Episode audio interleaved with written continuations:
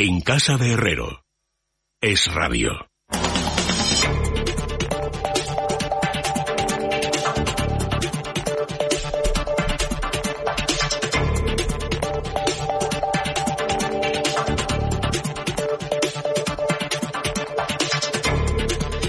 Son las 10 y un minuto, una hora menos en las Islas Canarias. Ya estamos en el tiempo de la economía con Carmen Tomás. ¿Qué tal, Carmen? Buenas noches. Buenas noches, Leticia. ¿Qué tal? Muy bien. Diego Sánchez de la Cruz, ¿qué tal estás? Muy buenas noches. Muy bien, Leticia, Carmen, buenas noches. Bueno, no sé si queréis empezar por algún asunto en, en concreto. A mí el cuerpo me pide hablar de, del retorno al curso escolar mm. y el tema de la conciliación, porque hemos visto que ha habido un pequeño lío entre lo que ayer dijo la ministra de Educación Isabel Cela y lo que hoy ha dicho la ministra de Trabajo en una entrevista y que tiene que ver con el tema de la conciliación eh, familiar, mm. ¿No? Ahora Trabajo asegura que la Seguridad Social pagará las bajas de padres con niños contagiados, pero aquí hay un poco de lío, ¿no? Bueno, esto, eh, Leticia y Diego, que también ha estado aquí con nosotros todo este tiempo, por supuesto, desde el principio venimos diciendo el desbarajuste de este gobierno, que no hablaba con nadie, con nadie, nadie, o sea, con los sectores, con los empleados, los empresarios, con las asociaciones de nada, o sea, cero. Pero es que tampoco hablan entre ellos y siguen igual. O sea, ¿cómo es posible que ayer por su cuenta la ministra Cela se inventara una nueva prestación creando una cierta expectativa, pues bueno, de más o menos tranquilidad, oye, pues que hay que a lo mejor yo no lo comparto, ¿eh? pero digo, ya que lo, en fin, estás vendiendo algo que puede dar tranquilidad a muchos padres de repente si tienen a un hijo que tienen que, bueno, pues que no puede ir al colegio, ayudar y tal. Y hoy resulta que las dos, ¿eh? porque también Calviño ha dicho, bueno, bueno, bueno, ¿qué es eso de una nueva, claro, la de, saben que no hay un duro, no te inventes más prestaciones ya, que esto no da más de sí, ya no estamos cumpliendo con los ERTE, no estamos cumpliendo con el ingreso mínimo vital, no estamos cumpliendo con nada, le queremos dejar a los autónomos tirados y a los otros tirados, y va y se inventa esta prestación que hoy han tenido que salir las dos diciendo que de ninguna manera, que eso ya estaba más o menos contemplado. Y lo mejor de todo es lo de decir, bueno, el mejor, eh, la mejor solución es que la empresa hable con el trabajador y resuelvan pues eh, lo que tenga que ver con los cambios en la jornada. O sea, de verdad, es que a mí se me queda ya una cara de idiota cuando cuando veo hago un poco el repaso de vamos a ver qué ha dicho uno y qué ha dicho otro digo de verdad nos siguen tomando por idiotas. No, eh, además se empiezan a conocer poco a poco los datos eh, referidos a qué impacto ha tenido en la situación sanitaria la reapertura de las aulas en otros países y ahí llegan algunas informaciones que pueden llegar a ser preocupantes y que seguro que hay muchos padres de eh, y madres que nos están escuchando ahora mismo eh, que se hacen esa pregunta. Y bueno, es muy difícil dar una respuesta porque aún no sabemos exactamente eh, qué protocolos se han aplicado en cada país, cuántas semanas llevan reabriendo ya la actividad escolar. Los datos obviamente no son los mismos para los más pequeños que para los mayores, puesto que los más pequeños, por un lado, son los más resistentes de todos ante el virus, pero también los que menos se pueden proteger, no llevan mascarilla, no, no atienden de, de distancias, etcétera. Yo hay un dato, una cifra que se publicaba, que circula como la pólvora por internet y que eh, está totalmente verificada, porque yo de hecho al principio hasta pensé, la tomé por un bulo porque me pareció tan alarmante, pero efectivamente más de 9.000 eh, jóvenes contagiados en la primera semana de reapertura de las escuelas en Florida y Florida pues tiene una población más o menos comparable a, la de cualquier país eh, desarrollado en nuestro entorno. Entonces, no, por mucho que hablamos de un estado, ¿no? de un territorio de Estados Unidos, hablamos de, de, cifras y de magnitudes que son comparables. Eh, hombre, son datos que asustan, ¿no? Y ante, ante toda esa incertidumbre, pues lo mínimo que quiere un padre es saber que hay un plan mínimamente serio, mínimamente riguroso y que yo creo que las cosas tendrían que, plantearse de una manera mucho más inteligente, porque también pensemos en otra cuestión. Eh, ¿Qué sentido tiene porque sabemos que ahora mismo se van a desplazar muchos portadores del virus de vuelta hacia las grandes capitales están de vacaciones hasta el próximo domingo lunes que llegarán eh, apurando sus, eh, su descanso fuera de las capitales de Madrid y de tantas otras ciudades de donde sale la gente en verano. Eh, hay muchos portadores de virus que van a hacer ese trayecto y ese virus se va a volver a esparcir porque va a entrar de golpe un aluvión de nuevos contagiados hasta que luego esa situación epidemiológica se empiece a estabilizar otra vez. Entonces quizá hubiese sido más aconsejable esperar un poquito, retrasar un poco el, el inicio de curso, diferenciar más aún de lo que se ha hecho los protocolos por grupos de edad y si se lanzan ideas de prestaciones, pues hombre, antes de improvisar y de inventarte una línea de gasto que potencialmente son cientos de millones o miles de millones de euros, eh, pues qué menos que hablarlo con los responsables de, de, estas áreas. Termino con un comentario. De verdad nos, nos sorprende que muchos socios europeos no se fiasen y se siguen sin fiar de este gobierno cuando son capaces de, en una rueda de prensa, inventarse una prestación. Para, para que luego salgan tus compañeras de, de, gobierno y digan que de qué me estás hablando, que chicas, que no te has enterado que no tenemos un duro, no te inventes prestaciones.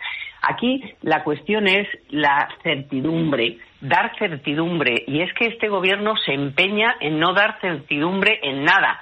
Eh, vamos a, bueno, estamos pensando en prolongar los ERTE, pero vamos a ver que se acaban el, el 30 de septiembre. En Alemania, por ejemplo, que es verdad que la ponemos como ejemplo de muchas cosas, pero es que es ejemplo en muchas cosas, bueno, pues ya ha dado la certidumbre a sus empresas de que van a permanecer los ERTE mientras, mientras sea necesario. No, hasta diciembre de 2021. O sea, es que a las empresas hay que darle certezas, porque si no, no pueden tomar decisiones. Y este gobierno todo es, vamos a, estamos pensando, sí, estamos en ello, no sé qué, se inventan cosas, luego no sale. Fíjate lo de la que montaron con el ingreso mínimo vital. O sea, es que había que ver a Escribá diciendo que dos millones y medio de personas se iban a beneficiar. Bueno, pero es que ha pasado ya casi dos meses y nos enteramos de que han dado el 0,6%. Luego han salido por ahí documentos diciendo que lo habían parado. Ya sé que Libertad Digital ha hablado con ellos y dicen que no han dado ninguna orden. Pero bueno, ahí está el papel y ahí están los resultados. Da igual el papel. El caso es que eh, no hacen nada más que vender cosas. Oiga, déjese de vender como lo de la reunión del lunes, que eso es un show que se ha montado este posvacacional eh, ahí para mayor gloria de mi persona eh, ahí con el IBEX y con actores, con actriz, con, pero qué es cantante, no sé, pero qué, qué, pero qué seriedad es esta, o sea, pero qué grupo de, de, de, mm, yo qué sé, de inteligencia vas a montar ahí, ¿para qué? Para darles una charla sobre la resiliencia y luego eres incapaz de tomar decisiones coherentes con a, a esos empresarios que están ahí, ¿qué les vas a decir? Somos un desastre y os venimos a pedir ayuda ahora y aquí mezclados con actores, por favor. Llevan, llevan con los cuentos de extender los ERTE, eh, Leticia Carmen llevan desde comienzos de verano y, al principio la música sonaba bien. Eh, lo que pasa es que ya se termina el verano y ahora ya no es que suene bien o mal, es que o esto se aprueba ya o hay muchos eh, trabajadores que quedan en una situación terminal y muchas empresas que directamente no van a poder asumir la reincorporación de estos trabajadores. Entonces es que no, no hay manera de explicarse además como en este caso, en el cual eh, el gasto asociado a los ERTE corre a cargo de la financiación más blanda de toda de todo el rescate, porque hay que empezar a llamarle rescate, de todo el rescate que nos han concedido los socios europeos, pero ¿qué sentido tiene este atasco burocrático a la hora de asegurar lo más sagrado que debería haber ahora mismo en España, que es el empleo, el poquito que queda, apuntalarlo y salvaguardarlo siempre que sea posible. Entonces, bueno, lo que como vemos, todo esto es una cadena, porque hemos empezado hablando de medidas sanitarias para recuperar la actividad escolar, hemos hablado de una prestación, hemos acabado hablando de otras prestaciones, de otras ramas de la economía, pero la, tónica en todas estas actuaciones del gobierno es que hay improvisación. Improvisación y con improvisación, ¿cómo se puede invertir? Ya no te digo a seis un, meses, un año, eh, eh, olvidémonos de, de, de más plazos, sino por lo menos eh, para saber si a final del mes de septiembre se puede mantener una plantilla. Es que es un, sinsentido en el que estamos y en cualquier caso, aunque no toque directamente a la cuestión económica, lo que está sucediendo con la educación es gravísimo, especialmente por aquellas familias que tienen hijos de una edad más pequeña y que bajo ningún concepto van a poder hacer un seguimiento de educación online. Es que efectivamente, yo me parece que yo lo, he dicho aquí contigo ya, Leticia, que estas, estas reuniones que han tenido con educación es que no se tenían que haber tenido también con economía y con trabajo, por ejemplo. No hubiera pasado lo que ha pasado hoy. ¿Por qué? Porque es que si tú no puedes llevar a tus hijos al colegio y tú estás trabajando y no puedes teletrabajar o puedes teletrabajar, al final son relaciones laborales relaciones del ministerio, relaciones que tienen que ver con la economía, qué ocurre si de repente tenemos un super brote como ha pasado, mira, en Alemania ha pasado, en Berlín han abierto muchos colegios y muchos los han tenido que cerrar, como decía eh, Diego sobre el ejemplo de Florida. Bueno, pues en otro sitio, que es en Berlín, por ejemplo, también ha pasado. Entonces, esto, mm, estos mm, toman decisiones eh, sin tener en cuenta la siguiente derivada y, son derivadas muy importantes que tienen que ver con los trabajadores, que tienen que ver con las empresas, con la actividad económica. O sea, el que los, unos niños no vayan al colegio, eso eh, significa que esos padres no pueden ir a trabajar. Todo eso tiene consecuencias no ven más allá de, de, sus propias narices y lo ven tarde, claro. Sobre todo cuando además es un gobierno, perdona Diego, que ya está contando desde el minuto menos cinco con que va a haber brotes. Eso ya lo damos por hecho, va a haber brotes en todos los colegios, por eso están habilitando que si las temperaturas, que si una persona encargada de COVID en cada centro escolar para aislar al niño que esté malo, llamas a los padres y que vayan a buscarlo, que estén hagan algún tipo de colaboración con los centros de atención primaria para llevar ese control, que a ver si lo pueden soportar, eh, que ya están bastante bastante colapsados, depende de la comunidad autónoma, pero no están pensando efectivamente si va a haber brotes en los colegios, ¿por qué no están pensando en qué va a pasar cuando esos niños estén de cuarentena en sus casas? Claro, mira, además hay un dato que yo creo que es evidente que aquí tuvimos un confinamiento que fue especialmente estricto, porque se restringieron muchas actividades que podían haber seguido con un riesgo muy bajo de contagios, como se ha podido comprobar de hecho en cuanto se han reabierto, porque hay focos de actividad económica donde esa posibilidad es muy remota, hay otros donde obviamente es más alta y ahí podía haber tenido más sentido el tomar medidas. Pero como tuvimos un confinamiento mucho más estricto de lo necesario, eh, em, ha caído mucho la actividad económica. Pero es que la otra derivada es que ha sido un confinamiento muy largo fue mucho más largo de lo necesario. ¿Por qué? Porque les cuesta un horror tomar decisiones, que es un poco eh, el, denominador común de todo esto que estamos comentando y que es la situación que vivimos ahora. No hay experiencia de gestión en el Consejo de Ministros, pero es que además tampoco hay coraje de tomar unas decisiones y apostar por una, por una vía. Porque aquí en España hemos pasado de eh, ser los que más queríamos confinar a ser ahora los que más nos queremos adaptar. Porque si se pretende dejar que, a pesar de ser los primeros en contagios los primeros en rebrotes, no se pretende atajar la cuestión de que esté circulando de nuevo con mucha potencia el virus, entonces lo que estamos eh, dando por bueno es que la apuesta de Suecia era la correcta y era la que teníamos que haber tomado desde el principio. Que no se toma esa visión, pues entonces ¿dónde están las medidas drásticas que guarden la coherencia con lo que se hizo en su día? Es decir, hemos tenido una estrategia y la contraria en el mismo país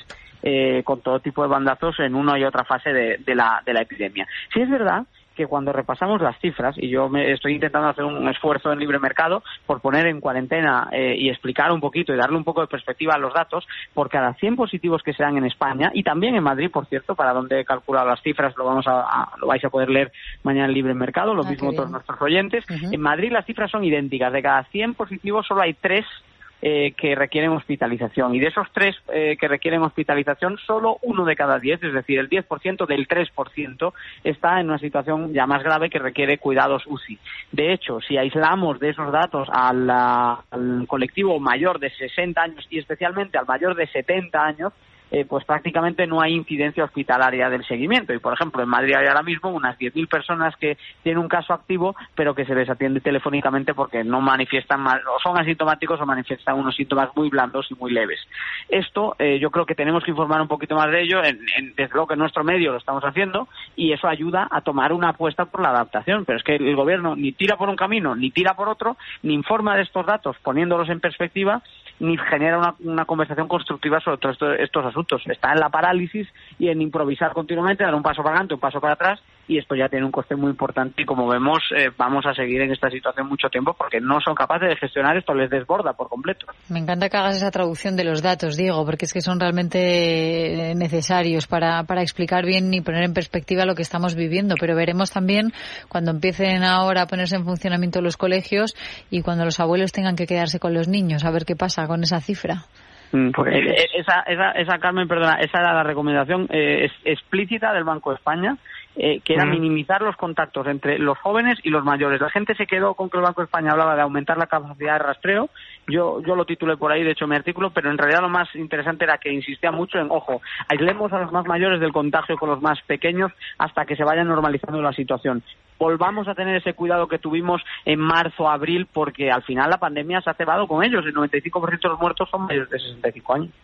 Solo un apunte sobre eso, que es que Merkel ha salido hoy, les ha dado una charla, por cierto, de cinco minutos, ¿eh? Tachan chimpum chimpum, y eh, saco eh, ahora mismo a colación eso porque ha dicho explícitamente, o sea, lo ha pedido perdón, pero siente muchísimo que nietos y abuelos no se pueden ver. Punto. Ya está. Es que no hay otra, o sea, es que eh, es que hay que cortar, o sea, hay que tener cuatro ideas, pero las cuatro claras y concisas. y, transmitir eso a la población. O sea, lo siento mucho, no podemos darnos la mano, no podemos besarnos, es una lástima, pero esto es así y los abuelos no pueden estar con los nietos, punto. ¿Sabes? Pues sí, me parece que está acertado y está bien lo que lo que acabas de recalcar, Carmen. Está, está, muy alemana, Carmen, hoy, que no digo que alemana, me mal, alemana. Me parece muy, bien, pero te vamos a llamar Frau Carmen. No, no, no, no, déjate, que es que, porque no tenemos tiempo, pero otro día os contaré lo que pasa allí y por qué allí les va mejor, entre otras cosas. Mucho por aprender, es verdad. Solo sería copiar, si es que solo hay que copiar lo bueno, que no es que no tengan casos, no es que no tengan casos, que tienen, pero hombre, claro, comparado con lo que pasa aquí, el desconcierto general, nos podemos fijar, sí, en, mucho, en muchos países de, nuestro entorno o no, o más lejanos, para ir tomando nota y tomando buenas decisiones. Pero bueno. Es que llevamos seis meses diciendo lo mismo. Efectivamente. Carmen, Diego, muchísimas gracias por compartir este rato con nosotros. Un abrazo. Muchas gracias a vosotros. buenas noches, o mejor aún Guten, Guten Nacht. eso a Carmen, eso a Carmen, que es la que sabe. bueno, nos vamos a hacer una pequeña pausa para la publicidad, luego volveremos con el análisis político de la jornada, pero antes siempre la parada para la buena recomendación, para tener una buena salud visual también, ¿verdad, Lorena? Exactamente, y para también lucir con estilo. Este verano no te quedes sin las gafas exclusivas del 20 aniversario de Libertad Digital. Por solo 39,99 euros más gastos de envío podrás tener estas gafas marca Hooks en tu casa. Y si eres socio del Club Libertad Digital, el transporte es gratis.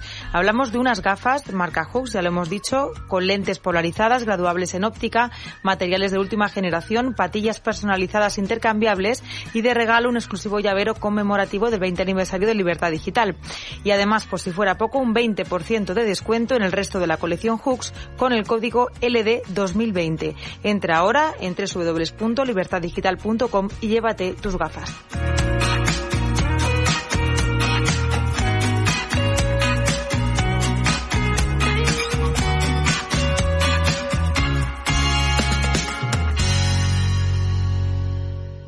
En casa de Herrero. Es radio.